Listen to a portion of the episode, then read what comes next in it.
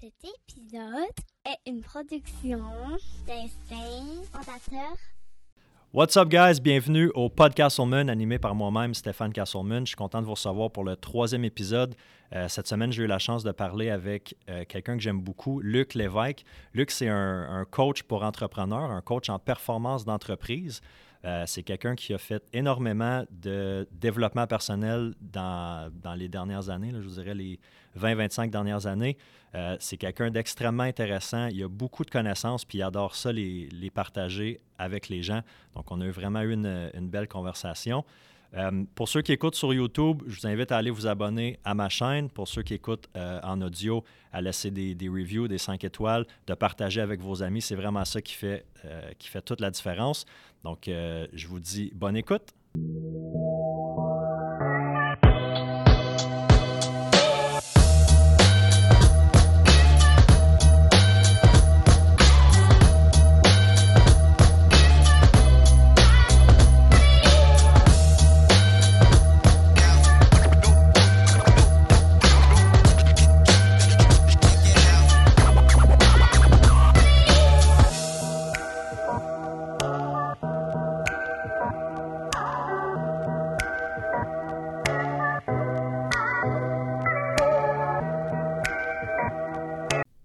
Luc Lévesque, comment ça va? Ça va bien et toi? Oui, ça va super bien. Écoute, je suis content de t'avoir, euh, de t'avoir aujourd'hui au podcast. Merci d'avoir accepté l'invitation. Ben, merci de m'avoir invité. Vraiment, vraiment agréable. Merci. Good. Bon, Ben, euh, écoute, ça fait, ça fait un petit bout qu'on qu'on se connaît. Là. On, fait, on fait quand même euh, du, du cheminement, du développement personnel aussi, euh, aussi ensemble.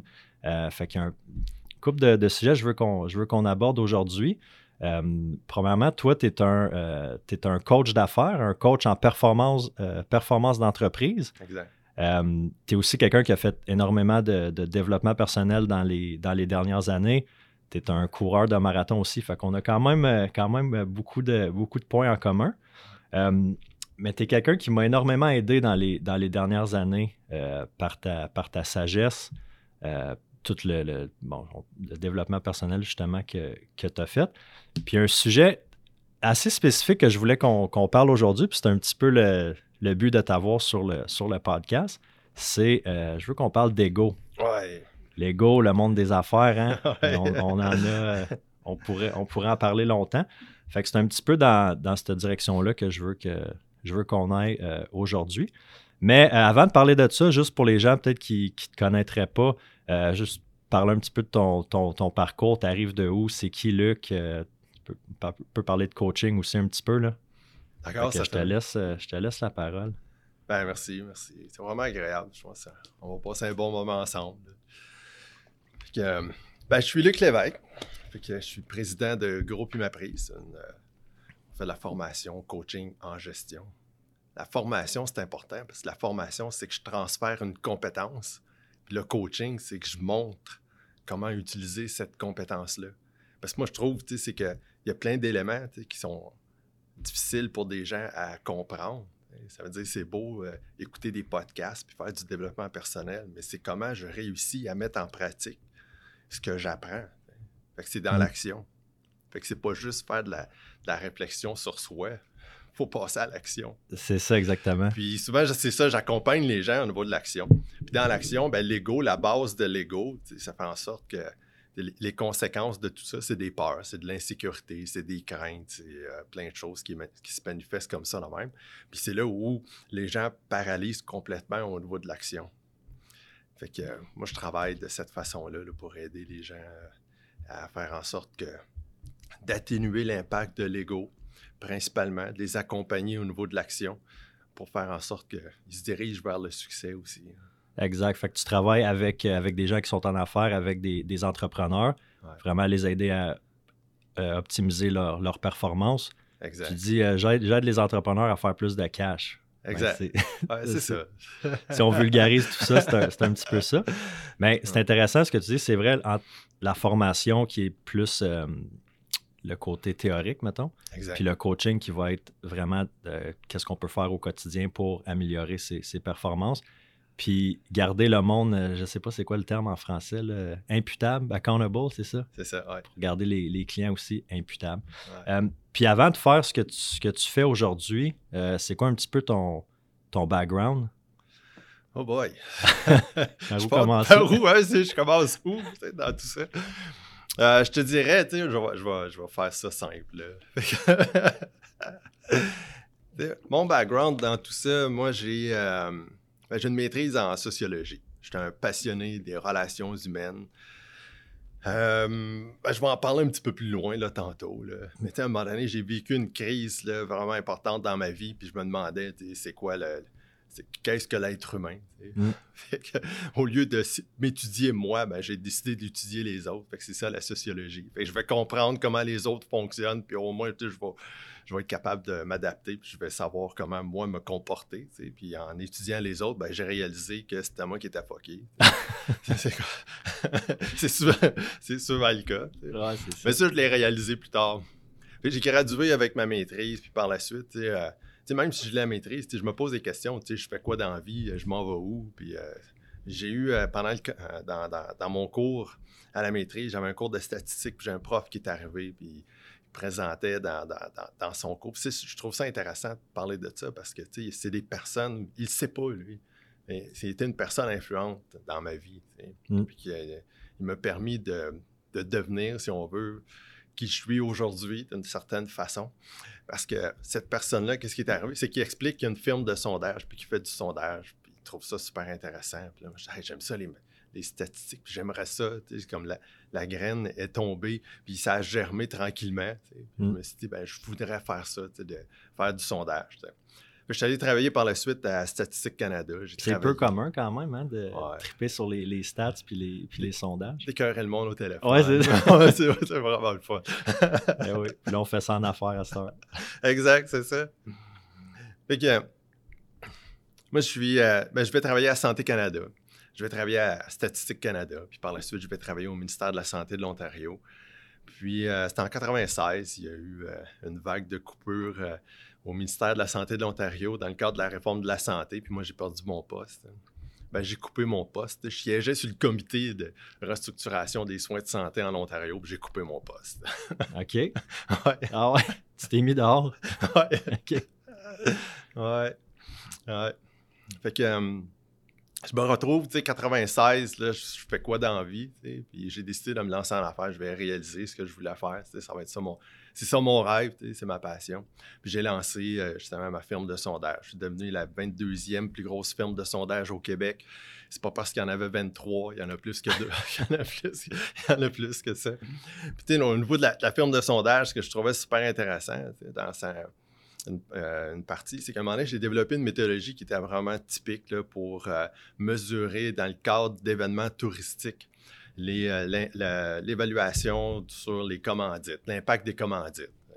Fait que moi, je suis dans un créneau bien particulier, puis il est arrivé le scandale des commandites. Il n'y a plus de commandites, il n'y a presque plus d'événements. Ben, il y a encore des événements touristiques, il y a encore des événements sportifs, différents types d'événements, mais il n'y a plus de commandites. Fait que les gens ne Mm. veulent pas mesurer l'impact des commandites. Fait que j'ai fait un spin, j'ai fait un pivot, comme on appelle en affaires. Là, je me suis vraiment dirigé vers le sondage typique, euh, les appels téléphoniques. Euh, mais là, je, je me retrouvais à rivaliser avec Léger Marketing, Somme, Crop. C'est toutes des grosses boîtes. J'ai Mm. fait ça, j'ai continué encore pendant deux ans. Puis en 2007, j'ai décidé de mettre la clé dans la porte. Là. Fait que là, j'en avais assez. De rivaliser avec les, avec les, les grosses fermes. Ouais. J'ai fermé ça. Je suis allé travailler par la suite à Vallée-Jeunesse. J'étais là neuf mois pour, euh, comme dire, co-directeur général. Je suis allé travailler au CLD qui est devenu ID Gatineau. J'ai vendu des terrains industriels. Puis, c'est en- vraiment en, en 2014, j'ai euh, croisé euh, Guy Pelletier d'Humaprise Corporation. Puis, dans le cadre d'une rencontre, je- c'est ça que je veux faire. que Ça, c'était en 2014. Puis 2015, j'ai acheté l'entreprise. Parce qu'il y a eu ma prise, là, tu es propriétaire d'une franchise. Euh, ben, j'ai acheté T'as- tout le kit. là. Tu as acheté, c'est ça, tout le kit, Ouais. toute l'entreprise. Moi, je suis Mais franchiseur. là, tu as des franchisés. J'ai des franchisés, ouais. Exactement. Ouais. OK, ben cool. fait que tu as quand même eu, euh, t'as eu beaucoup d'expérience en affaires avant de te lancer, euh, avant de te lancer comme. euh, Ben, c'est depuis 96 que je suis dans le monde des affaires. ah ouais, c'est ça. Puis en je peux faire toutes sortes de choses. je peux parler, euh, j'ai été euh, président de la Jeune Chambre de commerce, j'ai été impliqué aussi euh, dans la communauté des affaires. Ça va super agréable. C'est des, bons moments, des belles choses que j'ai vécues. Alors, je sais que tu es super impliqué aussi dans, le milieu dans le milieu des affaires. Fait que tu sais, tu sais de quoi tu parles. Ouais, merci. Mais là, il y a un. C'est ça, il y a un sujet. bon, on, on, se connaît, on, se parle beaucoup. Puis il y a une chose qu'on parle souvent, euh, on parle souvent d'ego. Puis comment atténuer euh, l'impact de notre ego dans, notre, euh, dans notre quotidien. Fait que là, je trouvais ça intéressant de t'avoir, de t'avoir aujourd'hui, puis essayer de faire le parallèle avec justement le monde, le monde des affaires. Parce que Dieu sait qu'il y en a, il y en a, de l'ego en affaires, ah que ce soit dans peu importe, peu importe le domaine. Donc, comment qu'on arrive à ben, atténuer, atténuer l'impact, justement. première chose, pour toi, ça serait quoi ta description de l'ego? Ouais, c'est ça, je trouve super important d'avoir une bonne définition au niveau de l'ego parce qu'il y a plein de définitions de l'ego.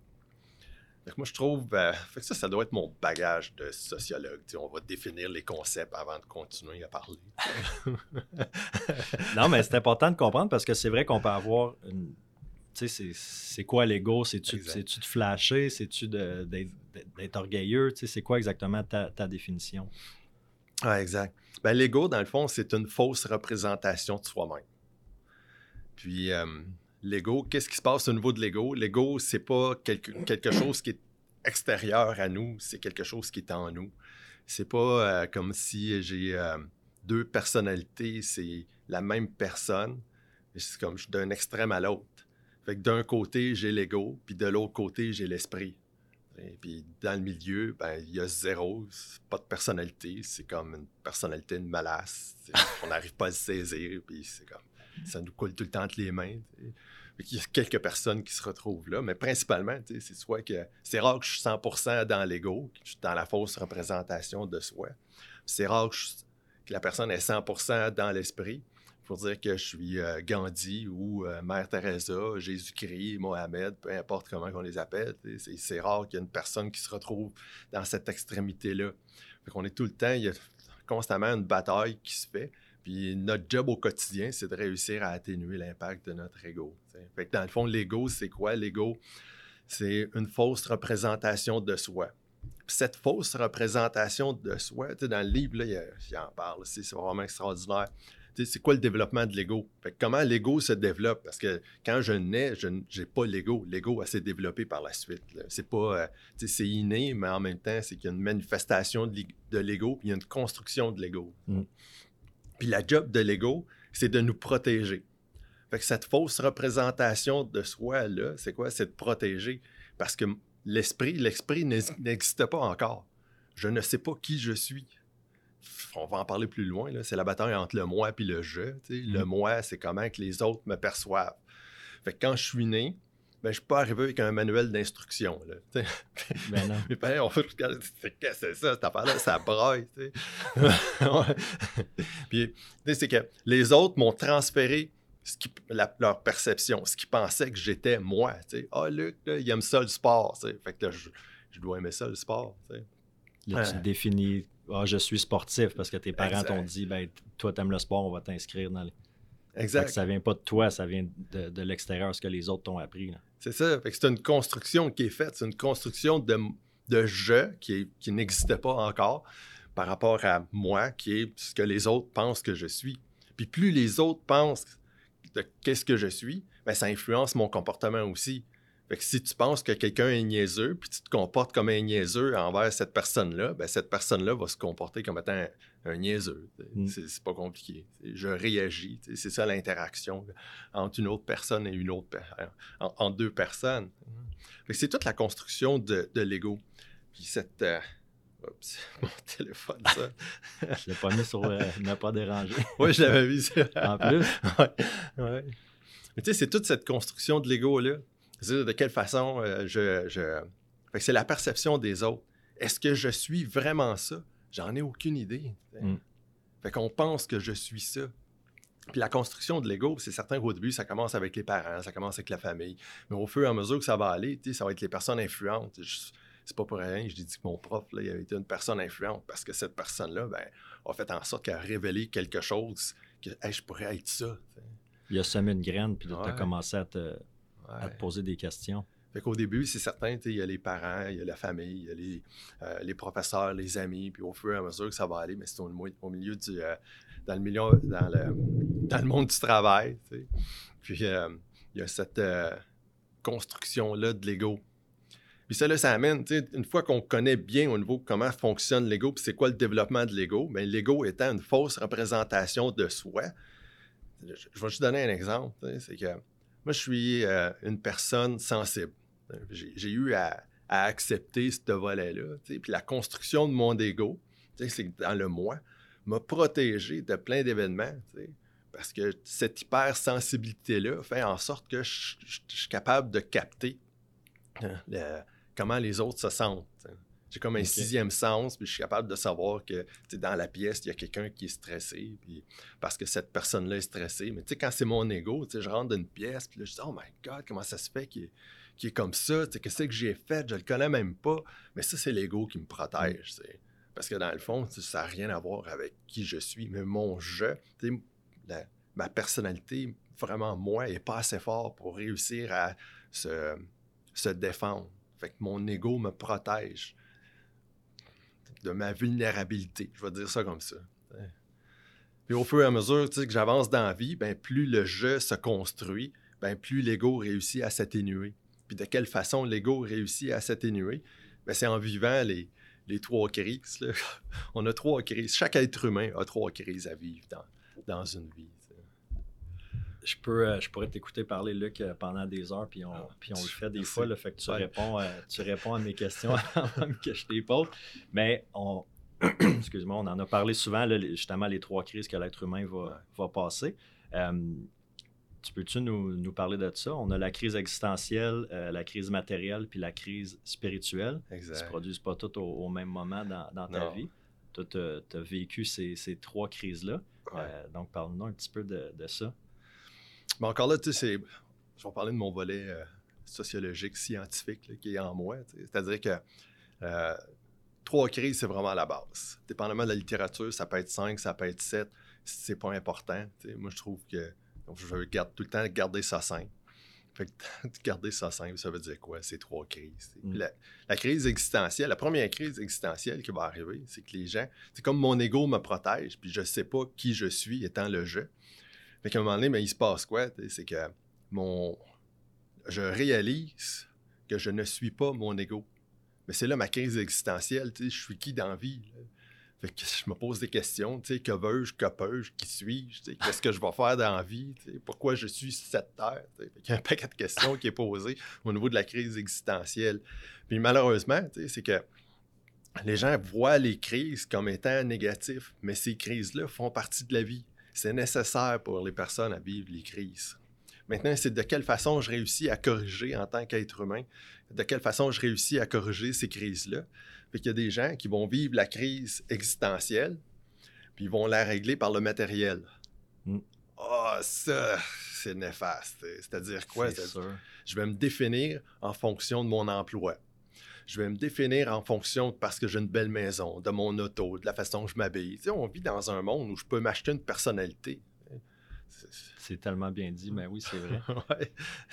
Puis après ça, je peux aller l'exposer euh, tout partout sur, euh, sur, les, sur les réseaux sociaux. C'est vrai qu'il y a beaucoup de gens qui s'identifient euh, ben, à, leur travail ou à leur, leur bien matériel. exact. Mais ça reste encore dans la fausse représentation de moi. C'est une manifestation de l'ego. Fait que l'ego a fait quoi? L'ego, je vis une crise, je n'arrive pas à régler cette crise-là. Puis au lieu de régler la crise, puis de comprendre je suis qui, puis de développer dans le fond mon manuel d'instruction pour dire mais comment moi je fonctionne, puis mm. chercher à me comprendre, mais il se passe quoi? C'est que j'achète des affaires. Puis là, je tombe dans le matériel, puis je me mets à acheter euh, plein de choses. Puis là, il y a une crise matérielle qui est vécue à un moment donné. Il y a des gens qui vont arriver dans 40, 50 ans, 60 ans, puis à un moment donné, il y a cette crise-là. Si je me définis par rapport à mon emploi, puis là, mais je sais que je vais prendre la retraite, je vais prendre une retraite, ben là, je me pose des questions. Je suis qui, moi, dans le fond? Crise qui hein. Comment je me définis? C'est ça, ben oui. Tu as vécu ta crise euh, existentielle en 92, je pense? 92, ouais. C'est quoi qui est arrivé à ce moment-là? Oh quand God. tu te posais toutes les questions, là, la vie, elle sert à quoi? Je dis pourquoi? Qui suis-je? Que veux-je? Qui- Parle-nous un petit peu de cette époque. ouais. Ah, c'est une méga crise existentielle. Tu sais, moi, j'ai étudié en sociologie. Là, tu étais à l'université dans Ouais, ce j'étais temps-là. à l'université à Montréal. Fait que j'ai étudié à l'université, puis je me demande vraiment, tu sais, c'est que ça va être quoi la vie? tu sais? Qu'est-ce qui m'attend? tu sais? Pourquoi Quel je âge fais que ça? à ce moment-là? Excuse-moi. J'ai 23 ans. OK. Ouais. J'ai réalisé plus tard, tu sais, que c'était simplement euh, prématuré. J'étais un précoce de vivre euh, cette crise existentielle-là. parce que la plupart des gens vont la vivre dans la quarantaine, dans la cinquantaine. Tu sais, quand j'ai 23 ans, puis je me pose des questions comme ça, tu sais, mes amis autour me regardaient, puis ils comprenaient pas. tu sais, ils n'était pas là encore. dans donc le- bien bizarre, là. Quelle sorte de questions qu'ils posent là. tu sais. Il se casse trop la tête, profite de, de- Ouais. de ta jeunesse. puis- Ah ouais. Fait que finalement, ben, en 92, j'ai fait une tentative de suicide. Je me ramasse à l'hôpital. Puis c'est à l'hôpital où j'ai euh, été mis en relation avec des groupes d'aide, des groupes d'entraide. Euh, j'ai commencé du développement personnel, j'ai fait euh, de la thérapie, j'ai euh, j'ai fait des fins de semaine de croissance personnelle, des fins de semaine de croissance affective. Puis j'ai vraiment travaillé sur le développement personnel pendant cette période-là pour justement comprendre c'est quoi mon ego puis ma fausse représentation de moi. C'est là où j'ai compris que ben, l'ego me protégeait de plein de choses. Mm. Mais j'ai plus besoin d'avoir cette protection-là parce que je suis pas bien dans ma peau. Je me rappelle, on avait, j'avais fait un test, puis le, le, le- quelles sont les valeurs ou qu'est-ce que je, je voulais avoir dans la vie. Puis moi, mon, en premier, le numéro un, c'était être bien dans sa peau. tu sais. Fait que là, je disais, Ok. ben, Fait pourquoi que t'es- déjà à cette époque-là, c'était c'était important. Même si tu te cherchais un petit peu, tu savais le plus important, c'est d'être bien. Ah ouais, je suis à la recherche de ça, mais je sais pas comment l'obtenir. Puis c'est ça qui est la beauté. Autant l'ego que l'esprit, qu'on on va en parler un petit peu plus tard. Bon, Je vais faire une petite aparté, puis je reviens là, sur la suite de ma crise existentielle. c'est que l'ego veut notre bonheur. Puis l'esprit veut notre bonheur. Tu sais, des deux côtés, là, sauf que les deux ont des chemins différents. L'ego, qu'est-ce qu'il va faire? C'est que l'ego va nous faire souffrir jusqu'à temps qu'on abandonne. Puis une fois qu'on a abandonné, ben c'est là où on va découvrir la paix intérieure. Tandis que de l'autre côté, au niveau du ch- chemin de la sagesse, la sagesse fait quoi? C'est ben, abandonne, puis après ça, tu sais, la- trouve la paix, la paix intérieure, puis par la suite, tu vas pouvoir réaliser ce que tu veux. Mm. Mais l'ego, c'est ça, c'est sa fausse représentation. C'est que j'ai, genre, il me manque tout le temps quelque chose. J'ai besoin de ça. Il- il- C'est jamais con. Ouais, je suis un éternel insatisfait. Mm. C'est le syndrome de l'ado, je le veux tout de suite. Here and now. Ouais. De façon autre- autrement. Ouais. Ouais. Fait que c'est ça au niveau de l'ego. Fait que là, moi, je suis dans ma grosse crise existentielle. Puis, hey, je suis qui, moi? Je suis vraiment perdu. Puis c'est ça, avec euh, tous mes amis dans la vingtaine, il n'y a personne qui était là-dedans. là. Dans cette Ben une crise comme ça. là, ouais. Puis je me tenais avec des gens plus âgés, tu sais, 40 ans, 50 ans. J'étais pour dire plus vieux. Là, j'en ai 52. tu sais. Je suis pas si vieux que ça. Ben non, tu cours encore des marathons. Ouais, mais à 23 ans, c'est comme, oh my god, je me tiens avec des vieux. Ben oui. Ouais, anyway. Euh, j'ai euh, fait que 23 ans. Puis, en thérapie, là, il y a eu euh, quelque chose de vraiment extraordinaire qui s'est passé. C'est que c'est difficile de faire l'exercice d'introspection puis d'apprendre à se connaître. Mhm. Par contre, c'est facile de le faire chez les autres. Sur les autres. C'est plus facile de faire l'inventaire des autres que le, Exact. que le sien. hein. Fait que c'est ça que j'ai fait. Fait que le psychologue, ce qu'il m'a demandé de faire, c'est de faire une liste des 10 personnes les plus influentes dans ma vie. Fait que j'avais fait la liste des 10 personnes. Puis moi, je pensais d'arriver et d'expliquer pourquoi ces personnes-là étaient euh, euh, avaient eu une influence dans ma vie. Alors que c'était pas ça tu sais, qu'il demandait. C'est que euh, va faire un tableau. Puis un, c'est que qu'est-ce que t'aimes de ces gens-là? Qu'est-ce que t'aimes pas de ces gens-là? Oh my God, c'est tough ça là. C'est pas juste pourquoi ces gens, ces personnes-là ont été influentes, mais c'est qu'est-ce que les gens, pourquoi, qu'est-ce que j'aime? J'avais mis ma grand-mère dans la liste. Puis ma grand-mère, qu'est-ce que j'aime de ma grand-mère? Ben, qu'est-ce que j'aimais, elle est décédée, mais qu'est-ce que j'aime de ma grand-mère? C'était euh, sa capacité de nous accueillir. Elle avait un sens de l'accueil extraordinaire. Hey, on faisait des, des- pendant le réveillon du jour de, le réveillon de Noël, il y a 25, 30, 40 personnes dans la maison, tout le monde est là, elle va voir tout le monde, elle parle avec tout le monde, elle s'assure que tout le monde a son petit drink ou euh, son verre d'eau, son verre de jus, le popcorn qui coule paquet partout. Fait que là, je dis, moi, c'est ça que je veux. Je veux être accueillant comme ça, là, mm. Quand je reçois des gens, je veux vivre ce moment-là. Mais je, si je suis capable de le reconnaître, mais c'est parce que je l'ai en moi. Ouais. Mais maintenant, c'est parce que mon ego ne me permet pas de pouvoir faire ça. Parce que je ne le maîtrise pas. Fait que là, c'est la théorie des petits pas, puis essai-erreur. Quand j'ai appris à marcher, j'ai pas commencé à courir des marathons tout de suite. J'ai mm. tombé, je me suis pété à la gueule, puis euh, j'ai eu des bosses, des pocs dans le front pour apprendre à marcher. Mais c'était ça, dans le fond, c'est quand je, pour développer le jeu, j'ai besoin d'accepter le fait que je vais faire des erreurs. Puis un enfant qui apprend à marcher, il se pose pas la question je vais-tu tomber, les autres vont-tu me juger, ils vont-tu ah, rire de moi, je vais-tu avoir l'air fou. Ils font juste le faire par instinct, ils tombent euh, je sais pas combien de fois, puis ils se relèvent à toutes les fois. On perd ça, on dirait, en donné dans notre, dans notre vie, hein, ben, quand l'ego euh, rentre en, ligne de compte. Exact. Ben, l'ego nous protège. C'est ah, faut pas c'est dangereux. c'est pas dangereux. C'est qui je suis. Ouais. Fait y a eu cette crise existentielle-là. J'ai fait ça, puis c'est de me permettre de vivre ce que j'ai à vivre. J'ai mm. identifié plein de choses, j'ai identifié ce que je voulais pas. Puis, euh, tu sais, dans la crise existentielle, euh, je, vais résumer ça euh, de façon super simple. On a quatre questions à répondre. C'est qu'est-ce que je veux, qu'est-ce que je veux pas, qu'est-ce que je pense que les autres s'attendent ou ne veulent pas de moi, s'attendent de moi, puis qu'est-ce que je pense que les autres ne s'attendent pas de moi. Puis les autres, c'est vraiment mis de façon générale. C'est d'aller les autres, c'est mes amis, c'est ma famille, c'est conjoint, conjointe, c'est euh, les clients, c'est mes relations, mes partenaires d'affaires. Fait que c'est quatre questions-là à répondre. Et c'est de retrouver l'équilibre au sein de ces quatre questions-là. Fait que maintenant, tu sais, c'est que l'ego, l'ego est rempli d'émotions, est rempli de peur, est rempli, est rempli de crainte. Mais dans le jeu de qui je suis, c'est de laisser aller la charge émotive. Fait que maintenant, tu sais, c'est que, OK, moi, je veux être accueillant je veux faire des. Non, je peux pas en faire, tu sais. Mais... là, je peux pas en faire, mais j'aime ça, tu sais, accueillir, puis recevoir des gens. Maintenant, tu sais, c'est que je suis maladroit là-dedans, tu sais, parce que je ne l'ai pas fait. Mm. Mais j'ai accepté le fait que, OK, je peux faire des erreurs. Ça va être une pratique jusqu'au jour où je vais réussir à maîtriser, d'être accueillant. Puis je vais avoir un super beau party, puis ça va être le fun de ma grand-mère. Je prends l'exemple de ma grand-mère. C'est pas arrivé du jour au lendemain, cette capacité-là. Elle l'a développée au fil des années. Mais moi, je regarde puis je veux ça tout de suite. Mais je peux pas l'avoir tout de suite. C'est pas comme je vais aller sur Google Play ou euh, App Store puis je vais télécharger la personnalité de Luc Lévesque. Je vais prendre la version 9.2 puis ah, il est accueillant là-dedans puis c'est ça que je voulais. C'est pas même que ça marche. mais je pense qu'on est dans sais, moi, j'ai 33 ans, je veux dire, j'ai connu, j'ai grandi, pas de téléphone, pas de réseaux sociaux, pas d'Internet.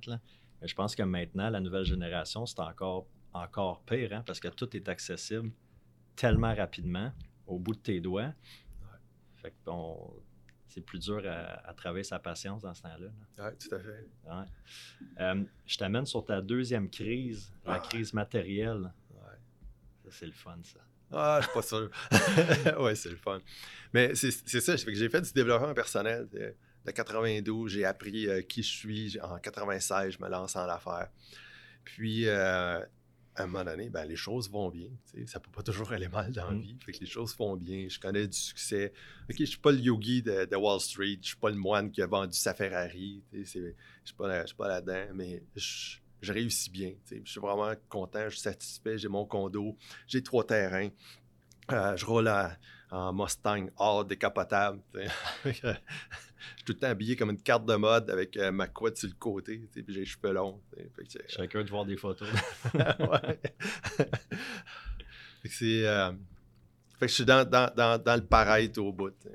J'ai complètement délaissé tout le développement personnel. Puis même si je suis conscient de ça, pour une raison que j'ignore, ben, c'est fort probablement que c'est mon ego qui s'est manifesté de nouveau.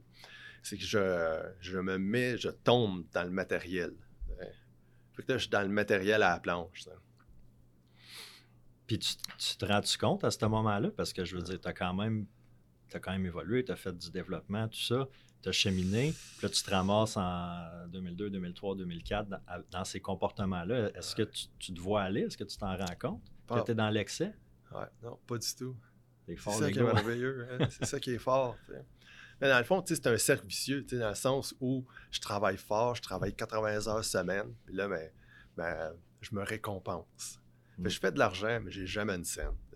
Je suis tout le temps au restaurant, 5 à 6 fois par semaine. Je me paye des voyages deux fois par année. J'ai plein de bébelles. Puis, euh, mais à un moment donné, je réalise, tu sais, tabarnouche, j'ai un paquet de bébelles. Fait que là, j'ai vendu ma Mustang. Puis là, je m'étais acheté un kit hot rod. là. J'ai mon Dodge Dakota euh, orange avec ma moto orange. Les petits chars miniatures. là. Non, là, c'est le- en vrai. Fait que les, les bébelles d'enfants, d'adultes, ok, ils font juste ça, grossir. C'est gros, c'est grossir. Fait que, fait que moi, je suis là-dedans. Fait que je suis dans, le- dans le matériel à la planche à ce moment-là. Puis, euh, je suis vraiment malheureux. Mais je comprends pas pourquoi je suis malheureux comme ça. Je reviens d'une soirée, si je me rappelle de la date bien précise, c'est le 28 novembre 2004, c'est un samedi. Je reviens d'une soirée avec des amis. Je m'en vais me coucher, j'arrive pas à dormir. Là, mais je me lève, je, prends, le- je me fais une tisane à camomille, je suis assis à ma table de cuisine, et puis je me mets à pleurer. Mais je sais pas, qu'est-ce qui se passe? C'est quoi ça, cette affaire-là? Un si bon gars, un bon gars comme moi, qui a fait du développement personnel, qui... Non, non, c'est qu'on oublie ça. Hey, ça. Je pleure, je pleure, je pleure ma vie. Puis là, mais j'ai besoin de trouver une- un, un signe, une signification à qu'est-ce qui se passe. t'sais. Fait que je fais des appels, mais il n'y a personne qui répond euh, comme à 11h30 minuit le soir. Mm. Puis, euh, je suis dans ma bibliothèque, j'ai un paquet de livres, j'aime ça lire. J'ai un paquet de livres, puis là, je prends des livres, puis là, je suis à la recherche d'une réponse, une solution, quelque chose. Puis là, ben, je, je regarde, puis je lis un paragraphe, puis ça marche pas, puis je prends un autre livre, puis je lis le paragraphe. Puis à un moment donné, tu sais, je prends un livre qui dit quelque chose comme que j'ai délaissé le développement personnel, puis le matériel a pris le dessus. Oh my God, c'est exactement ça. Tu as eu ta réponse dans la face. Aïe, hein. fait que, tu sais, toute la- tout ce que j'avais fait au niveau du développement, j'ai tout mis ça de côté. Puis là, mais je me définis par quoi? Je me définis comme étant euh, personne en affaires. Je me définis euh, le sondeur. 22e plus grosse boîte au Québec. C'est vide, c'est vide de sens. Ben C'est- oui. C'est vide de sens pour moi. C'est pas ça que je. C'est le moi encore qui s'est manifesté. Qu'est-ce que je suis? C'est le je. Le je, je sais pas c'est quoi le je. tu sais.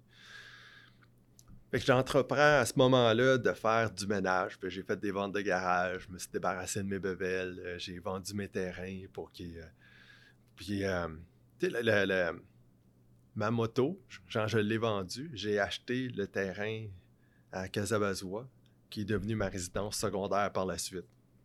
C'est un super bel investissement. Mm. Mais tout le, c'est le mindset entrepreneur qui a changé aussi. Dans le sens que je fais de l'argent, je me récompense, je fais que j'ai jamais d'argent. C'est ça, ben oui. Ouais. Tandis que là, à partir de ce moment-là, j'ai réalisé, OK, c'est correct, je vais faire de l'argent, mais je vais arrêter de dépenser, puis je vais investir. Mais oui, j'avais des investissements qui étaient faits, mais c'était vraiment minime, boboche. là. C'est comme, je suis obligé de faire des investissements, puis je vais en faire. Mais là, j'ai vraiment commencé, tu sais, le mindset entrepreneur, puis euh, pour tout délaisser. Parce que c'est ça je disais tantôt, qui est, vraiment particulier, c'est que je suis à la recherche d'un bonheur dans le matériel, puis je ne le trouve pas, le bonheur. Le matériel m'amène à être malheureux. Puis le jour où j'abandonne, ben, il s'est passé quoi? La richesse a commencé à arriver. C'est complètement fou. Je, je- puis des fois, j'explique ça au niveau du coaching, puis là, les gens me regardent. Ils comprennent pas parce Non. que c'est pas tangible, c'est pas. pas du tout. Un mindset d'abondance, ça, ça, ça, ça- on peut essayer de l'expliquer, mais c'est pas tangible, tu sais. Mm. Mais c'est quand tu laisses aller certaines choses que tu fais de la place, de la place à d'autres, à d'autres choses. Exact, Ouais. exact.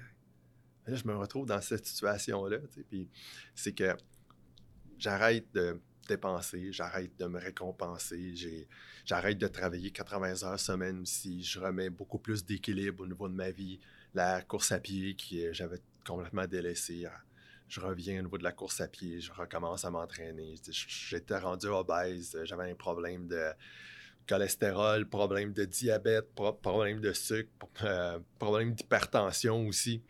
J'ai réussi à pardon, tout corriger ces, éléments-là, ces affaires-là, en ayant une meilleure santé, en retrouvant l'équilibre de vie. Puis, euh, à la blague, ce que je dis, c'est qu'un mois plus tard, j'ai rencontré mon épouse, j'ai rencontré Nathalie, puis elle a la meilleure version de moi. Oui, ben c'est vrai. c'est vrai. C'est carrément. Tu peut-être pas prêt à, pas donner le meilleur de toi, justement. Exact. Fait que ça tu t'es quand même reviré sur un, sur un dissous, là, pas faire un jeu de mots plates avec l'argent, mais ça s'est fait assez drastiquement, là, ton, euh, ta crise au mois de novembre 2004. Puis tu as eu un, un, éveil spirituel, si on veut, là, par, rapport, par rapport à ça. Exact. Fait que tu as tout changé ton, ton mindset par rapport à, à l'argent, au matériel, tout ça. Euh, puis après ça, tu as eu en 2015 euh, ta crise spirituelle. Ouais. OK. Ouais, ça c'était vraiment solide. Parce qu'encore une fois, tu sais, c'était en 2004, par la suite, 2006, je ferme l'entreprise. Euh, ça, va bien, j'ai une super belle vie, je cours des marathons. il y a une année, je pense, j'ai fait comme 30 demi-marathons dans, l'année. Ouais. Puis quand même à un, bon niveau, il faut le dire. Tu t'es qualifié aussi pour, euh, pour Boston, pour ceux qui connaissent un petit peu la course à pied. 2014. Euh, ouais, c'est un des, ben, des marathons les plus prestigieux. Là. Puis ça prend. Faut, faut, courir vite pour se qualifier pour aller à Boston. Ouais, tu l'as fait en 2014. En 2014, je fais partie de l'élite amateur au niveau des marathons. Parce que pour faire partie, pour être à Boston, c'est qu'il faut que tu sois parmi euh, les meilleurs au monde dans ton groupe d'âge. Ouais c'est pas de l'ego, c'est un fait. Ouais, c'est ça. Puis c'est un marathon en bas de 3h20 dans ta catégorie d'âge pour se qualifier? Mais à ce moment-là, je devais faire 3h25. J'avais fait 3h18, 59. Ce n'est pas 3h19. Wow. Ouais, non, c'est ça. Les secondes sont importantes. C'est pas 3h18 non plus, mais c'est quand même 3h18, 59. C'est extrêmement, c'est très vite. Ouais. C'est un bon marathon. C'est 4,42 au kilomètre. Ouais, c'est vite. Pour ceux qui connaissent la course, euh, en bas de 5 minutes pendant 3h18. C'est vite. ouais, c'est un marathon en 22 minutes. Ben, c'est pas un marathon, c'est un 5 km en 22 minutes 30 euh, secondes environ. Ouais. 8 fois. Ouais. Plus un petit 2 km. Plus le 2. Ah, il est dur, celui-là. C'est les plus durs, hein. C'est vraiment dur. Les deux derniers kilomètres, là. Aïe, aïe, la langue à terre, puis. Euh, ouais. Mais c'est vraiment des habiletés transférables. que je suis encore faire un aparté, mais je vais revenir. OK, merci. c'est vraiment des habiletés transférables parce que sur les, les, derniers moments, au niveau d'un kilomètre, c'est qu'à ce moment-là, moi, j'ai mal partout. Chaque pas fait mal, puis j'en fais 180 à la minute. Mm. Ah ouais, c'est ça. D'avoir cette capacité au niveau de la tolérance à la souffrance, cette capacité aussi de, de dire dans l'adversité que même si c'est difficile, c'est tough, ça fait mal, je vais continuer quand même. C'est la même chose que je vis en affaires. Puis, en, en affaires, ben, il y en a plein de monde qui vivent ça aussi. Je ne suis pas le seul là-dedans. Mais en mm. affaires, c'est qu'il y a des. C'est pas toujours jojo. Il y a ben des bouts, là, c'est difficile. Je me pose la question, pourquoi je fais ça un matin? Pourquoi je me lève un matin? Puis c'est justement ce qui m'est arrivé en 2015. Fait que là, j'achète l'entreprise. Puis, euh, je suis à fond dans l'entreprise. Mais là, tout mon vieux pattern est revenu. Fait que là, ben, je travaille 80, 90 heures, on va dire ça, entre 80 et 100 heures semaine. Je suis coach en affaires, qualité de vie. Ouais, c'est zéro. Oublie ça. Fait que moi, je travaille comme. ce que je dis et non ce que je fais. Exact, c'est ça. Fait que je travaille comme un défoncé. Je fais. Euh, je suis impliqué dans toutes sortes de choses. Euh, j'ai. Euh, là, j'ai encore une fois, je sens ça monter. Je suis vraiment malheureux. Là, j'ai plus de vie. J'ai de la difficulté à courir. J'ai vraiment pas de fun. Wow, j'ai donné un coup. Fait que j'ai vraiment pas de fun. Là. Puis il se passe quoi? C'est que ben, je fais une grosse crise. Là. Et pourquoi je fais ça? Pourquoi j'ai acheté l'entreprise? Pourquoi j'ai investi là-dedans? Pourquoi? Qu'est-ce qui se passe? Qu'est-ce que je comprends pas de la vie? Puis là, c'est pas que je suis dans le matériel puis je me récompense. J'ai juste plus de vie. ouais, t'as même pas le temps de. Alors, j'ai cette euh, réflexion-là sur moi-même, puis c'est que le, le, le, comment je dirais ça, le futur. Fait que mon but, mon objectif, vers où je veux m'en aller, est redevenu est mon quotidien. Fait que moi, je suis plus connecté au moment présent du tout, du tout, du tout. Je suis dans les, attentes, les aspirations. Encore une fois, je me plains. Un si bon gars comme moi, comment ça se fait que je réussis pas euh, à, atteindre les, objectifs de vente que je me suis fixé, puis qu'est-ce qui se passe, mais je suis pas là, je suis pas connecté, je suis même plus, je suis dans une relation de vente, tu sais comment ça se passe, je suis même pas à l'écoute de l'autre. Mm. My God! C'est la base de la vente, hein? c'est à l'écoute, de poser des questions, de comprendre les besoins. Hein. Exact. c'est sûr que je vends pas. Je suis même pas connecté, je suis même pas à l'écoute de l'autre. J'ai juste du par cœur mon pitch, je fais mes affaires. Fait que ça fonctionne pas. Tu es sur le cruise, là. Exact. Fait que là, j'ai, je suis comme une machine, un robot. Je fais rien répéter qu'est-ce que j'ai appris. Mais je suis pas connecté au moment présent. Ces trois crises-là, qui est la crise existentielle, fait qu'au départ, c'est on devient humain hein, dans cette crise existentielle-là pour apprendre à, être qui on est. La crise matérielle, c'est que je deviens un avoir humain. Fait que je possède des choses, puis parce que je possède, ben, ça me définit euh, en tant qu'être humain. Puis la troisième crise, qui est la crise existentielle, c'est là où on devient être humain. Fait que mm. l'ego, j'ai réussi à atténuer l'impact de mon ego parce que c'est un, une bataille d'une vie et non pas parce que j'ai lu un livre, j'ai écouté un podcast, puis tout d'un coup, euh, je sais comment ça marche. C'est pas comme ça que ça se passe. C'est un combat au quotidien. moi, j'ai lu le, pouvoir du moment présent d'Eckhart Tolle en, je sais pas, 2016-2017. Je pensais que j'avais tout compris, là, puis que j'étais éveillé. Puis... ah, c'est vraiment un bon livre. Non, c'est un, un, super bon livre. Là, un, je me fais le cadeau à toutes les années de, le relire. C'est vraiment un bon livre, mais c'est ça, c'est un travail, un travail au, quotidien, de se ramener dans le moment présent. Ah félicitations de relire les choses. Parce que justement, moi, ce que je, vais relire des livres que j'ai déjà lus. Puis dans ma relecture, je comprends des nouvelles affaires. Parce que j'ai besoin, j'ai besoin d'avoir une base pour comprendre ce qu'on me transfère. Fait que là, je retourne, là, je transfère une compétence. Ben, dans le livre, il transfère une compétence. Mais pour réussir à transférer cette compétence-là, c'est que j'ai besoin d'avoir une base. J'ai besoin de, de pouvoir l'identifier j'ai besoin de savoir, c'est quoi cette compétence-là, comment je peux l'utiliser dans ma vie. Mm. Mais si je n'ai pas cette base-là, on a un beau. Euh, à un moment donné, moi, j'ai lu euh, Carl Jung. J'ai dit, c'est super facile. J'étais allé le relire. Oh my God, je comprends rien. c'est bien plus compliqué. Mais ben oui, mais c'est parce que ah la première. C'est du gros stock, là, ça. oui, ça va avoir temps. Mais la première fois que je l'ai lu, j'ai pas les aptitudes nécessaires pour comprendre. Mais là, je l'ai relu. Oh, c'est vraiment intense. Il a compris quelque chose euh, d'extraordinaire avec le conscient, l'inconscient, le persona, l'archétype, euh, le conscient, l'inconscient collectif. Fait que, euh, fait que là, je suis encore, en train de déraper. ça, ça, m'arrive souvent. Ça. Je t'ai dit, là, je peux t'écouter parler pendant, ah, pendant des heures. Mais Ouais, c'est ça. Si on revient euh, à ta crise, euh, ta crise spirituelle. Ouais, puis au niveau de la crise spirituelle, tu sais, puis que, ben, c'est par la suite, j'ai entrepris de faire encore du ménage dans ma vie, d'avoir une vie plus équilibrée. Puis justement, au niveau des quatre questions, tu sais, c'est qu'est-ce que je veux? Fait qu'il une charge émotive. Fait que, tu sais, je te dirais, l'ego a fait en sorte que de me faire croire que c'était dangereux, que du fait que je me sois relancé en affaires, euh, que j'avais peut-être pas, c'était le syndrome de l'imposteur, fait que j'ai pas tout ce qu'il faut pour me lancer en affaires. Alors que l'ego étant une fausse représentation de moi, fait que mon, mon, ego me dit que je devrais être là, mais en réalité, je suis là. Puis là, je me concentre sur ce que j'ai pas. Mm. Fait que parce que je suis là, puis il y a plein de monde qui vivent ça au niveau des affaires. Fait que je devrais être là, je suis là, ah, je suis pas capable. Fait que là, il se passe quoi? Fait que je tombe dans des jeux de manipulation. Fait que je vais essayer, je vais demander à quelqu'un qui va m'aider, qui va faire ça. Puis là, mais ça va me permettre, j'ai pas besoin de développer cette aptitude-là. Puis je... c'est pas ça pantoute. Mm. Fait que d'atténuer l'impact de l'ego, c'est quoi? Puis je, je l'ai emmené parce que c'est vraiment super intéressant. Danny Dubé, il dit exactement ça dans cette partie-là. il parle de Patrick Roy, Patrick Roy, le gardien des Canadiens de Montréal parle dans le livre, que c'est pas le meilleur gardien, que c'est pas celui qui avait le meilleur talent. Par contre, il y a une discipline de faire.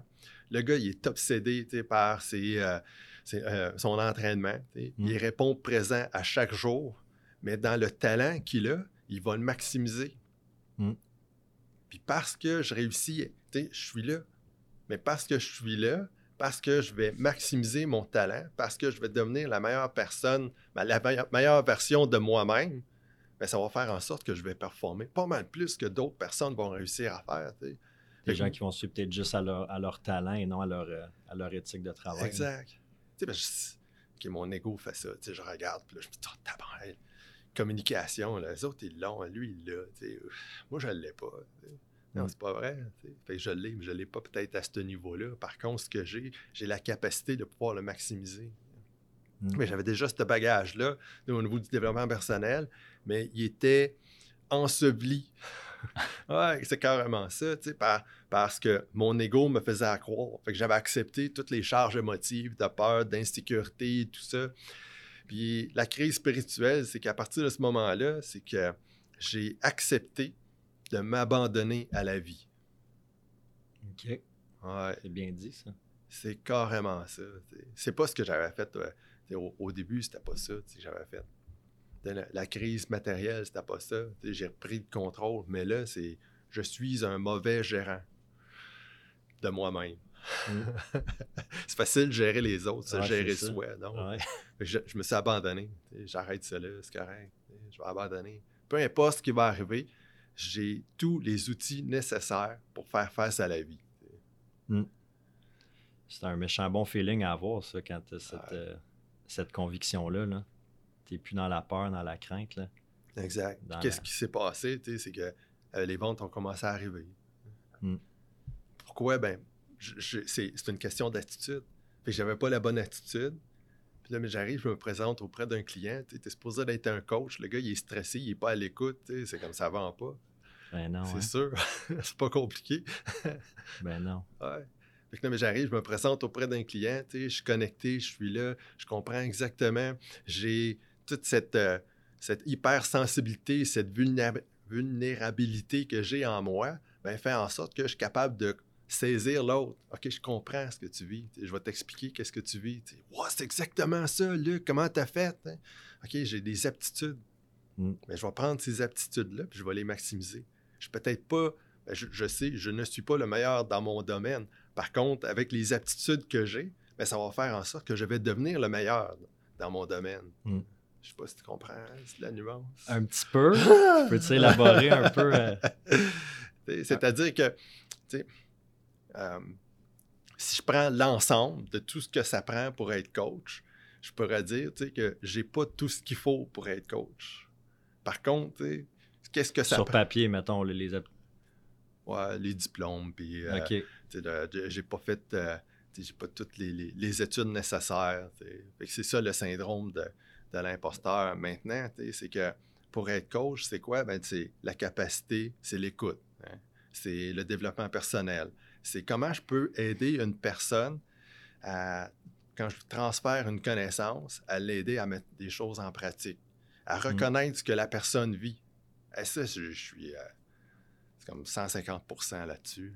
Ben oui. Tu Je suis capable d'identifier, tu je suis capable de mettre le doigt, je suis capable de mettre des mots sur euh, l'émotion que mon client vit.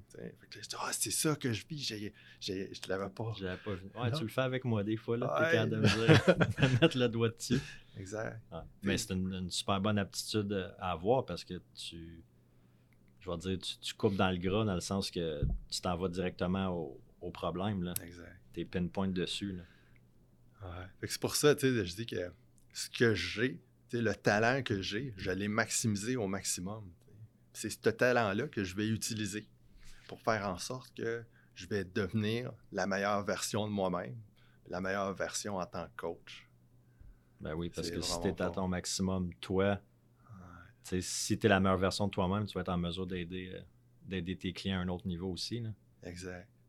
Puis la plupart des gens pensent que une fois que ces trois crises-là sont, faites, c'est comme j'ai complété, ma vie est faite. Non, non, il n'y a pas de ligne d'arrivée dans la vie. C'est qui qui disait ça? C'est, euh, comment John- il s'appelle? John Maxwell. John Maxwell. Ouais. Il en train de, le relire, justement. Ouais. Ah, il, est écœurant, lui. Ah, il est vraiment bon.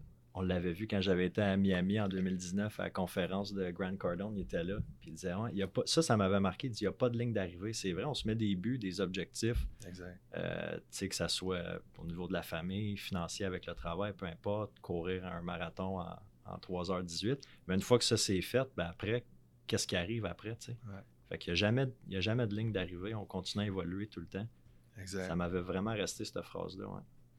C'est lorsque ces trois crises-là sont vécues, c'est là que le party commence. Fait que les trois crises, là, c'est uniquement les préliminaires. OK. Là, ce qu'on arrive, là, après ces trois crises-là, c'est là que. C'est, je, je vais aller là-dedans. là. C'est du, Carl, du Carl Jung. C'est comment je réussis à être conscient. Parce qu'avant, tu sais, c'est que je suis inconscient. Fait que les trois crises ont fait quoi? Les, les trois crises ont diminué mon inconscient. Fait qu'avant, il y a des choses, tu sais, comme je l'ai mentionné tantôt, je suis pas conscient de ce que je vis. Tu sais, j'ai toute euh, la, la connaissance nécessaire. Ça, fait, euh, ça faisait comme 25 ans que je fais du développement personnel. J'étais encore tombé dans le même bateau. Mm. Pourquoi? Je- parce que je suis pas conscient. Parce que je suis pas connecté. Puis c'est ça, cette crise-là qui manque, la crise, euh, la crise spirituelle. La crise spirituelle, ce n'est pas de devenir des fous de Dieu, c'est d'avoir le contact conscient avec soi-même. C'est ce tu sais, dans la puissance du moment présent. C'est ce qui- c'est ce qu'il dit dans Nouvelle Terre, c'est la même chose. Il est, vraiment fort, que c'est d'en arriver à être conscient avec soi-même, c'est d'être connecté. Puis constamment, il se passe quoi? C'est que dans la- Ah, J'ai eu deux idées en même temps. Là. je vais me concentrer sur une. Il va que je te réinvite pour un deuxième épisode, peut-être. Là. Ok, ah, On fait merci. tellement de. Ouais. Mais tu sais, d'être conscient, c'est-à-dire quoi? C'est que je suis en même temps l'acteur de ma vie, mais je suis en même temps le, le- le producteur. tu sais. C'est-à-dire que je me j'agis et je m'observe en même temps. Fait que c'est ça, cette capacité-là d'être conscient. Fait que m'observer, c'est-à-dire, je fais quoi, mais je vais prendre conscience de ce que je suis en train de faire. Puis je vais réaliser en cours de route, est-ce que ce que je suis en train de faire va m'amener dans la direction où je veux aller? Ben, je vais arrêter tout de suite. C'est ça le chemin de la sagesse. La sagesse, c'est d'avoir le, le- la- la- la- tiens, le courage hein, de prendre conscience de ce que je suis en train de faire, puis d'éviter d'aller jusqu'au bout. Mm. Il y a plein d'entrepreneurs qui sont super tenaces. Ils ont, Ils vont avoir la capacité d'aller jusqu'au bout, qui ont de la détermination et tout ça. Mais j'ai à aller. Puis des fois, c'est comme le hamster qui est dans la roue. Là. Ça fait un spinner. Ils font du sur-place, ils bougent pas. Mm.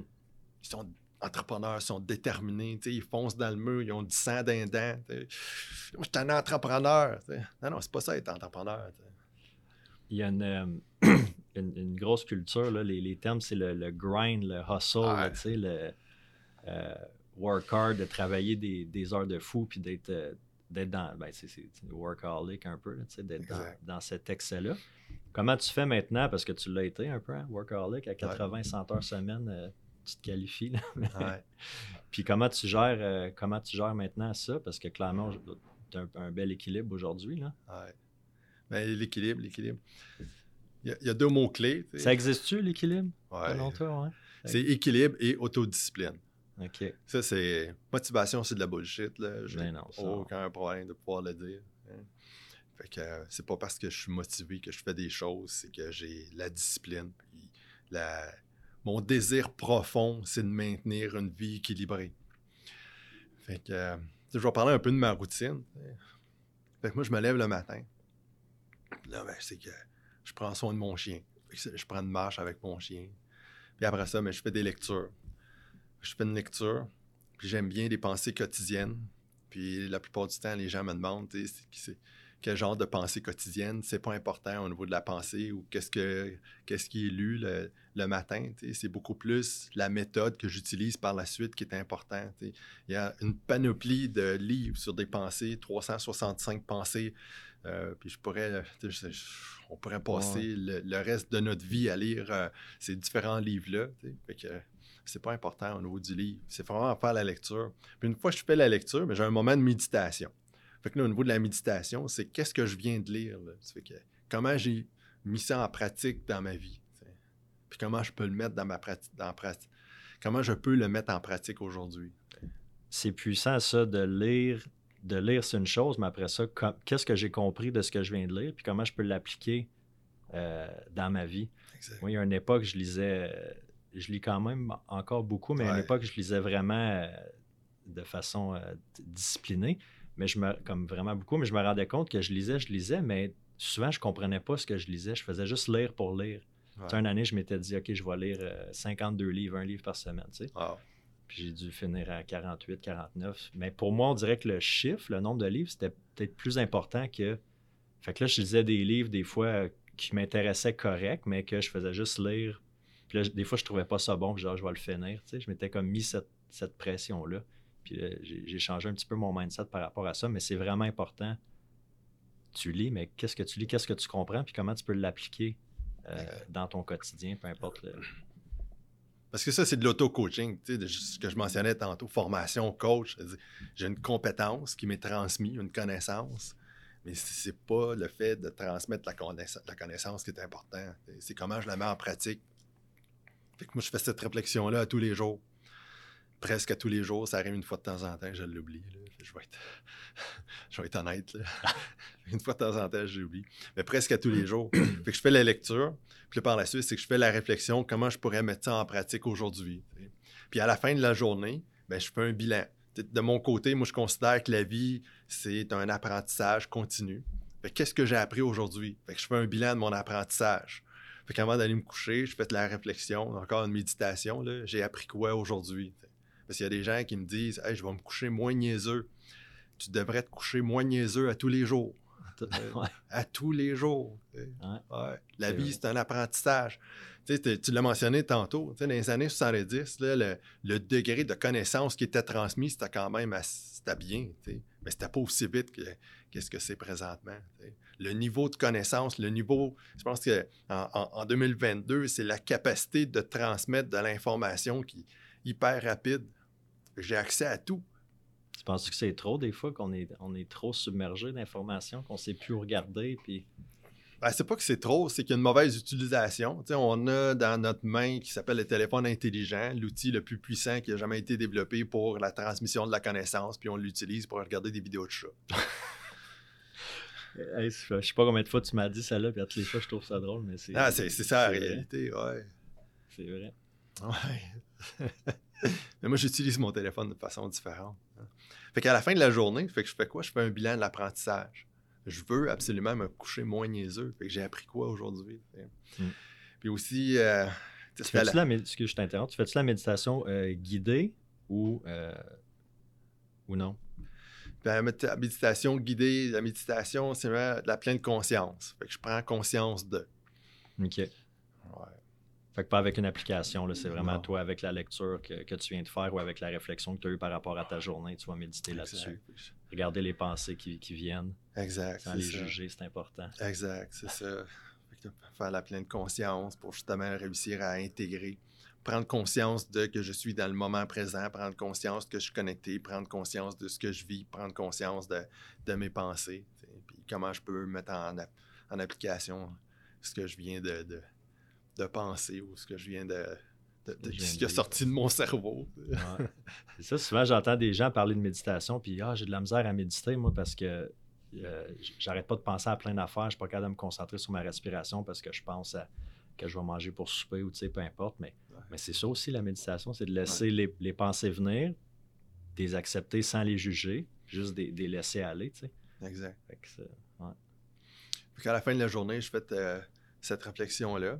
Puis après ça, ce que je fais, c'est que moi, je veux faire la lecture, je veux lire en 10 à 12 livres par année. C'est ça qui est mon objectif. Et je me couche. Je suis un gars qui se couche tôt. Puis je vais faire une, un aparté là-dessus tantôt aussi. pour le, sommeil. Euh, dans le processus de deuil, je vais en parler. Puis, euh, fait que je suis couché entre 8h30 et 9h. Puis, je fais de la lecture.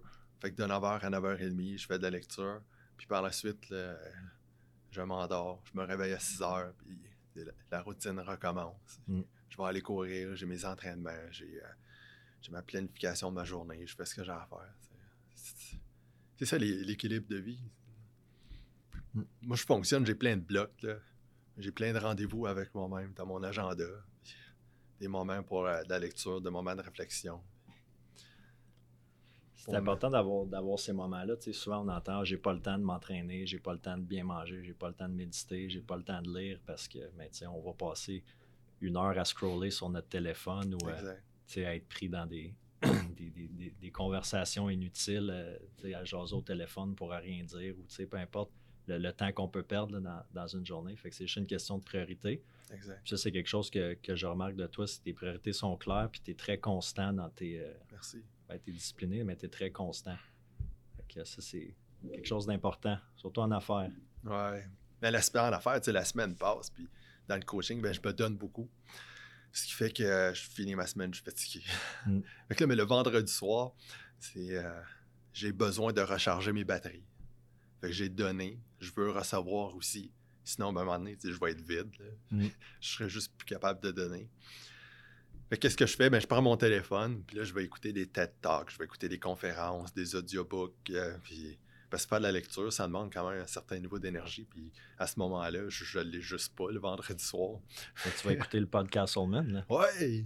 Ça va te faire une nouvelle activité à faire le vendredi. Excellent. Oui, oui. Ben, je me suis abonné à la chaîne aussi de Instinct. Euh, de Pascal, Instinct Fondateur. Instinct Fondateur. Qui produit le, podcast d'ailleurs. Je vais aller voir ça. Ben oui. J'ai cherché ta chaîne YouTube, j'ai pas trouvé, même pas vraiment qu'elle. Elle s'en vient. là, on enregistre ça aujourd'hui, on est le 5 janvier. L'épisode devrait sortir euh, en février. Mais le, premier épisode va sortir la semaine prochaine, euh, jeudi, qui va être le 13. Wow. Fait que le 13 janvier, ça va être le, premier épisode. Excellent. Euh, ouais, c'est ça. Fait que le vendredi, tu vas, tu vas recharger tes, batteries avec du, contenu audio. Ouais. Fait que là, j'écoute. Il y en a plein de conférences. Est-ce qu'il y, en a trop? Il y a des fois, il y a des affaires, c'est vraiment de la bullshit. Là. J'ai pas peur de le dire. Il y a des coachs, c'est du dorlotage d'ego, puis y a c'est comme c'est facile de payer quelqu'un qui va te dire ce que tu veux entendre. Mm. Fait que c'est pas mon cas. non, ça c'est vrai.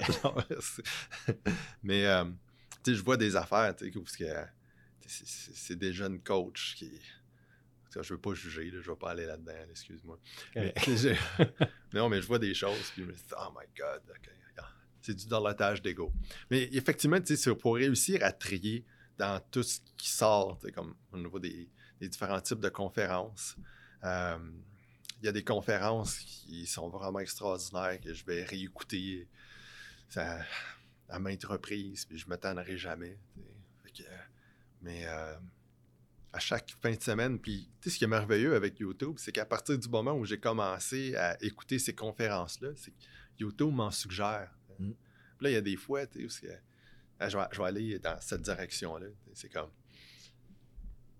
je, pense que c'est en 2018, 2017, en tout cas, il y a quelques années de ça.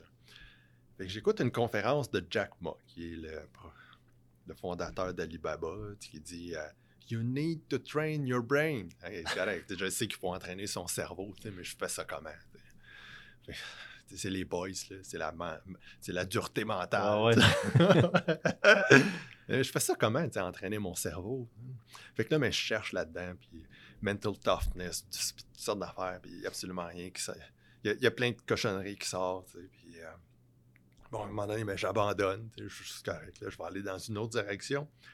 Puis, euh, je suis en train d'écouter d'autres vidéos et je, scroll, puis je vois euh, YouTube qui me propose David Goggins. Je savais que tu Ah, ah c'est merveilleux. ça, c'en est un, je me tente pas de l'écouter. Puis j'ai dit, oh my God! C'est exactement ça. Mm. J'en parlais des habiletés transférables, mais ce que je vis au niveau de la course à pied, ça se transfère en affaires. Fait que toute cette dureté mentale-là, comment je réussis à entraîner euh, mon cerveau, ben, c'est en faisant de l'exercice. Mm. Des fois, c'est extrêmement difficile. Ça me tente pas. Là. il fait beau en janvier, mais il y a des fois, là, sortir, là, il y a 12 pouces de neige, là, il fait moins 35, puis je m'en vais courir. Euh, non, ça me tente ben pas. C'est pas la motivation qui fait en sorte que je sors dehors. C'est quoi? C'est l'autodiscipline. Mm. C'est parce que mon but, mon rêve, ma capacité de, de me réaliser fait en sorte qu'elle est beaucoup plus forte que uniquement la motivation ou le, le- le sentiment que je suis en train de vivre, le sentiment négatif ou l'émotion qui a jailli quand j'ai regardé toute la neige. Je me dis, Oh, enfin, je cours dans la rue, les trottoirs les trottoirs ne sont pas dégagés. Ben oui, puis c'est- au-delà de, de l'activité physique, parce que tu pourrais te dire, ben, je ne suis pas un athlète olympique, euh, je ne suis pas un professionnel, un coureur professionnel, pourquoi je me- je m'inflige ça? Mais c'est qu'après, une fois que ça c'est fait, tu as couru une heure, une heure et demie dans la neige à, à moins 30. Après ça, le reste de ta journée, là, il y a des bonnes chances que tu ne t'attendes pas sur des, sur des niaiseries. là. On dirait que ton, ton seuil de tolérance il a monté, Exact. puis tu es prête à, à affronter peu importe ce qui va arriver dans, dans ta journée. Là. Exact. Fait que c'est plus que juste un entraînement physique, là, on le sait. Oui, tout à fait. Non seulement je ne suis pas un athlète olympique, mais moi, je paye pour faire pas participer au En marathon. plus, Ouais. en plus, Ouais, c'est ça. on paye des centaines de piastres pour Ouais, aller souffrir pendant C'est ça, j'ai payé pour ça. Ouais. Oh my God. un sado un peu. Mais, Ouais. Tu sais, je me fais même pas payer pour faire ça. Mais non. tu sais, c'est vraiment des habiletés transférables. Puis en écoutant euh, David Goggins, Mental Toughness, puis euh, le- l'homme le plus euh, tough au monde, que j'ai appris des choses. Puis Mm. je me suis inspiré de ses entraînements, puis j'ai plein, j'ai mis ça en pratique, de toute cette philosophie. Euh, il est vraiment extrême. Là. Je suis pas capable d'aller jusqu'à de, de- de le suivre à 100%, mais c'est super intéressant ce qu'il fait. Mais c'est correct qu'il y en ait des, des extrémistes comme ça Ouais. parce que tu te dis, ben, si je fais euh, 10, 15, 20% peu importe de ce que lui fait, mais je suis déjà en avant de, de- d'où j'étais hier. Là, si on peut aller chercher un petit peu de chacun, implémenter ça. Puis, euh, ouais, David Goggins, il- quand je l'ai découvert aussi, ça m'avait, fessé. Puis euh, lui, puis Nick Bear, c'est pas mal les deux là, au niveau de, de l'entraînement, de la constance, de la discipline que- qui vont m'inspirer beaucoup. Là. Euh, je sais pas comment il fait pour réussir à courir. C'est le, le 1000 en 6 minutes, puis bencher de la façon qu'il fait. sais, Nick Bear, ouais, c'est lui, C'est c'est extraordinaire. C'est ouais, extraordinaire. Ouais. Écoute, mais ça fait des, ça fait des années puis des années là, que la, la- la base est là, là, tu sais, là, ça- la base de son cardio puis de sa force, mais Exact. Mais tout ça, c'est des beaux modèles. Puis, je retourne à cette capacité-là. C'est qu'il me transfère des compétences. Mais l'aptitude que j'ai à développer, c'est comment je réussis à mettre en pratique cette compétence-là dans ma Mm. vie. C'est là où ça blesse. Je, vois régulièrement des gens qui, qui- Il y a plein de compétences qui sont transférées, qui sont dans le développement personnel aussi. J'ai été là-dedans, dans cette partie-là. Mais je réussis pas à le mettre à 100% dans ma vie. Mm. Ouais, à passer à l'action. Ben, exact. c'est ça, souvent on sait ce qu'il faut faire, mais on le fait pas par, par peur, par paresse. Ah, je ferai ça plus tard, ou ah non, c'est peut-être pas pour c'est peut-être pas pour moi.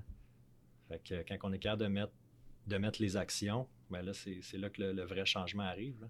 Exact. Une dernière petite chose que je voulais qu'on euh, qu'on parle, on en, on en parle souvent là, par rapport à- justement par rapport à l'ego, c'est les- le processus de deuil Ouais. pour en venir à accepter une situation. Puis là, on parle pas de deuil nécessairement de, de mort d'être humain, mais de deuil au quotidien dans notre vie qu'on a à faire sur des petites choses ou des choses plus grosses.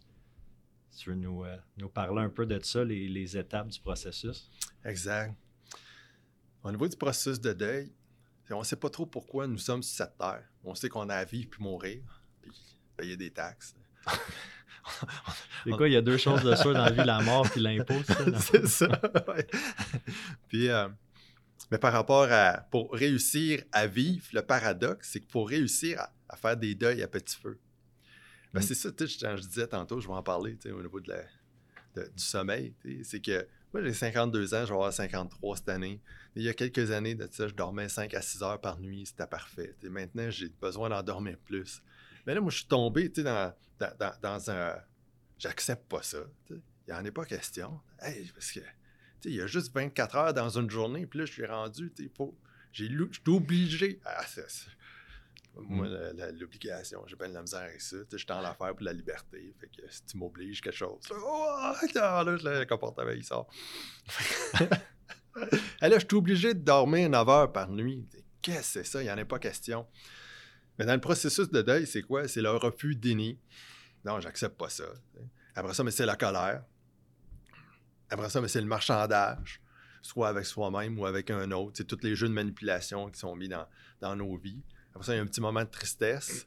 Et la dernière étape, l'étape ultime, c'est l'acceptation. C'est vraiment dans l'acceptation que se retrouve la paix d'esprit.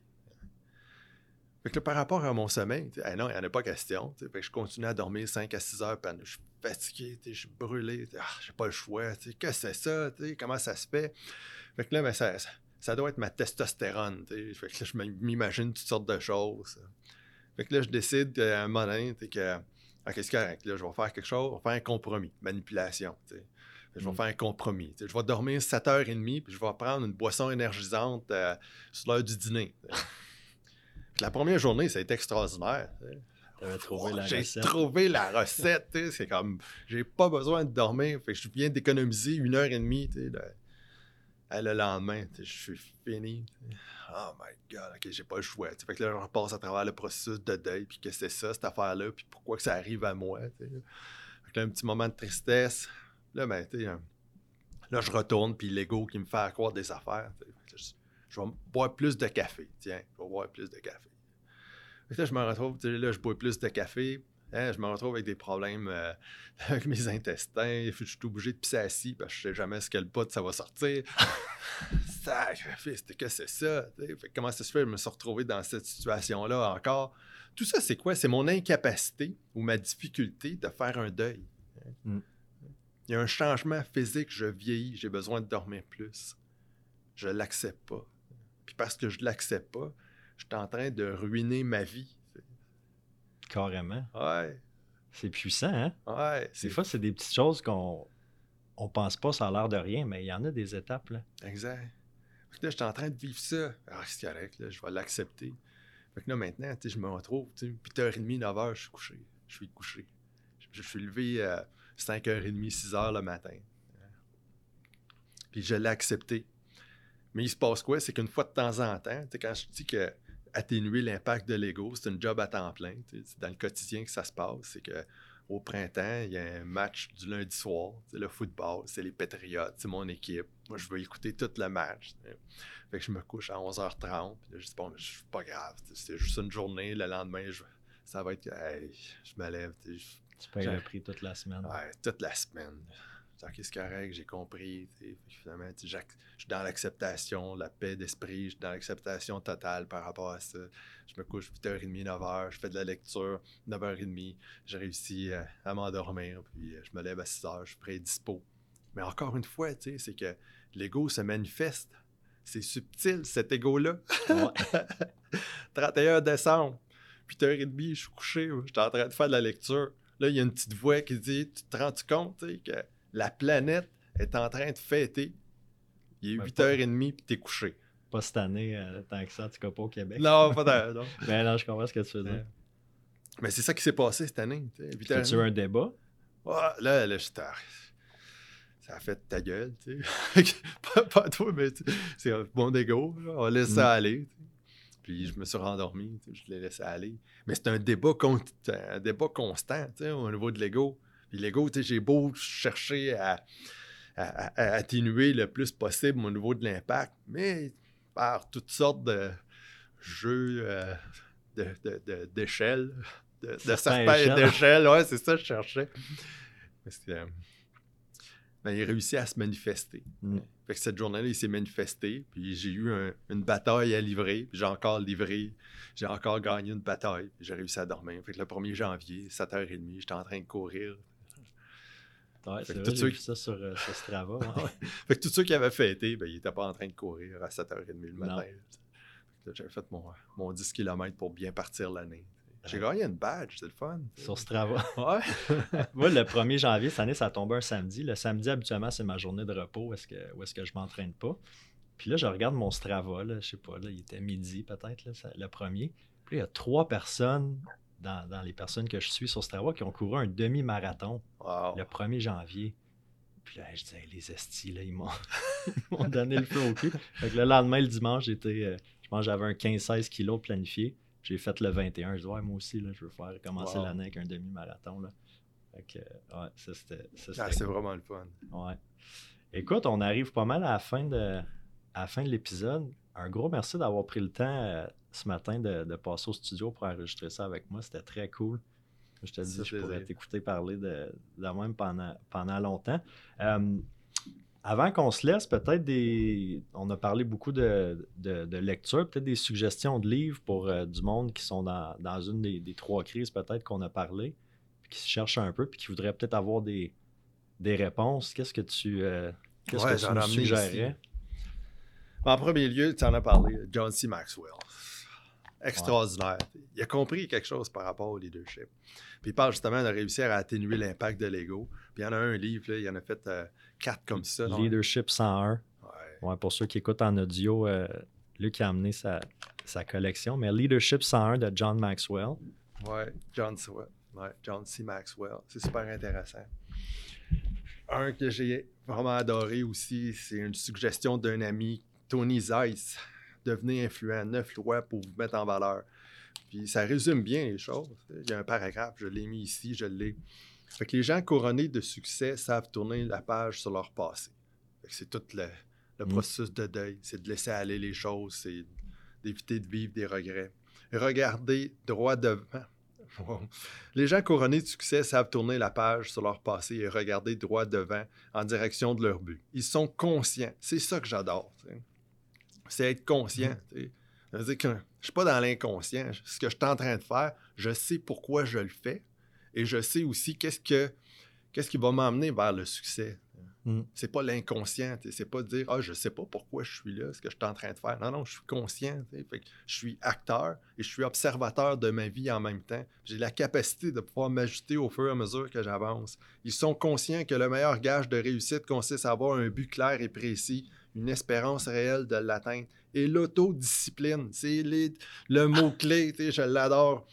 Dans un paragraphe, là, ça résume tout. Mm. Et l'autodiscipline nécessaire dans le travail afin d'œuvrer sans relâche à sa réalisation. C'est pas la motivation. C'est c'est vraiment puissant, ça. Ouais.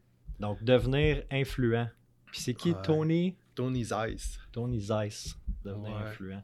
Puis les Je deux ne l'ai pas lu, celui-là. C'est clair que je te l'emprunte. Tu le laisserais ici à ma partie. certains. Puis Anthony de Mello, Quand la conscience s'éveille. Fait que ça, c'en est un, vous l'avez sur YouTube. là. On peut le retrouver sur YouTube. Ça. En audio sur YouTube. Ouais. OK. Fait que ça, il explique toute la bataille là, entre le moi puis le je, puis le moi, le développement de l'ego. Puis justement, le deuxième livre, là, je suis pas capable de prononcer son nom. là. Pratique de la voie tibétaine, au-delà du matéria- matérialisme spirituel. De Shogyam Trungpa. Ouais. J'espère euh, j'espère que j'ai pas trop magané Il y a un nom. paragraphe, là, pas un paragraphe, mais un chapitre là, qui parle complètement de- du développement de l'ego. Comment l'ego se développe. C'est vraiment extraordinaire. Mais là, quand la conscience s'éveille, Anthony de Mello, c'est la bataille entre le moi et le je, le- la bataille entre l'ego et l'esprit, l'esprit étant euh, le, le- le- le- qui je suis vraiment.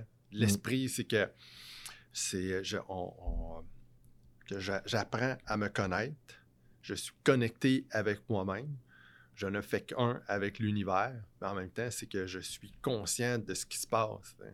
Mm. Puis dans les, les neuf lois, c'est il parle de la loi de l'attraction, puis j'y crois beaucoup dans cette loi-là. Que la loi de l'attraction. Fait que si je suis pas conscient, si je suis pas connecté, ben, il y a des choses qui se passent dans mon quotidien, dans mon univers, mais parce que je suis pas conscient, parce que je suis inconscient, je suis endormi. Mm. c'est ça, la- c'est Ah ouais, que ça veut dire. Que je le vois pas. Fait qu'il y a des opportunités qui sont là, mais je suis pas capable de les saisir. Parce que je suis inconscient. T'es pas connecté dans le moment présent. Que J'ai demandé des affaires à l'univers. L'univers me les a envoyées. Je les ai même pas vues. ouais, C'est fort, hein? ouais. C'est ça, d'être conscient. c'est pour ça qu'il men- mentionne dans le livre Devenir influent, d'être conscient. C'est super important. C'est ça, les, les trois crises amènent quoi? Les trois crises amènent à atténuer, à diminuer l'impact de l'inconscient, la fausse perception de moi-même pour aller vers le conscient. Puis le conscient, c'est que je suis en train de faire quelque chose, je suis conscient de ce que je suis en train de faire. Je dis souvent, pour moi, les mots ont une importance. Fait que dans les mots que j'utilise, c'est la bataille entre le moi et le je. comment je réussis à construire mon je, comment je réussis à diminuer l'impact du moi, comment je réussis à me départir des fausses représentations qu'on m'a transmises dans le développement de l'ego pour réussir à comprendre que je suis ça. C'est possible que le moi soit ma, ma véritable identité, mais je ne sais pas vraiment, je suis inconscient. À partir du moment où je suis conscient, je deviens je. Je deviens la personne que je veux être, la vraie, véritable version de moi-même. Exact. Des belles, paroles, euh, des belles paroles très sages. Ah, merci. Écoute, euh, je te remercie encore d'avoir pris le temps ce matin de, venir euh, pour, passer, pour passer au podcast. C'est un plaisir de, parler avec toi. Moi, j'ai la chance, on, se parle, on se parle régulièrement, j'ai la chance de, te côtoyer, mais j'encouragerais mes, mes auditeurs, mes amis en affaires qui cherchent peut-être des, des, réponses à leurs questions, de te contacter euh, directement. Les gens peuvent te trouver sur Facebook, Luc Lévesque, ou tu as la page professionnelle aussi, Humaprise. Groupe Humaprise, oui. Le site web. Humaprise.com. Groupe Humaprise.com. Groupe Humaprise.com. OK. Bon, ben parfait. Écoute, merci encore. Bonne journée. Ben, merci à toi. Salut. Vraiment apprécié.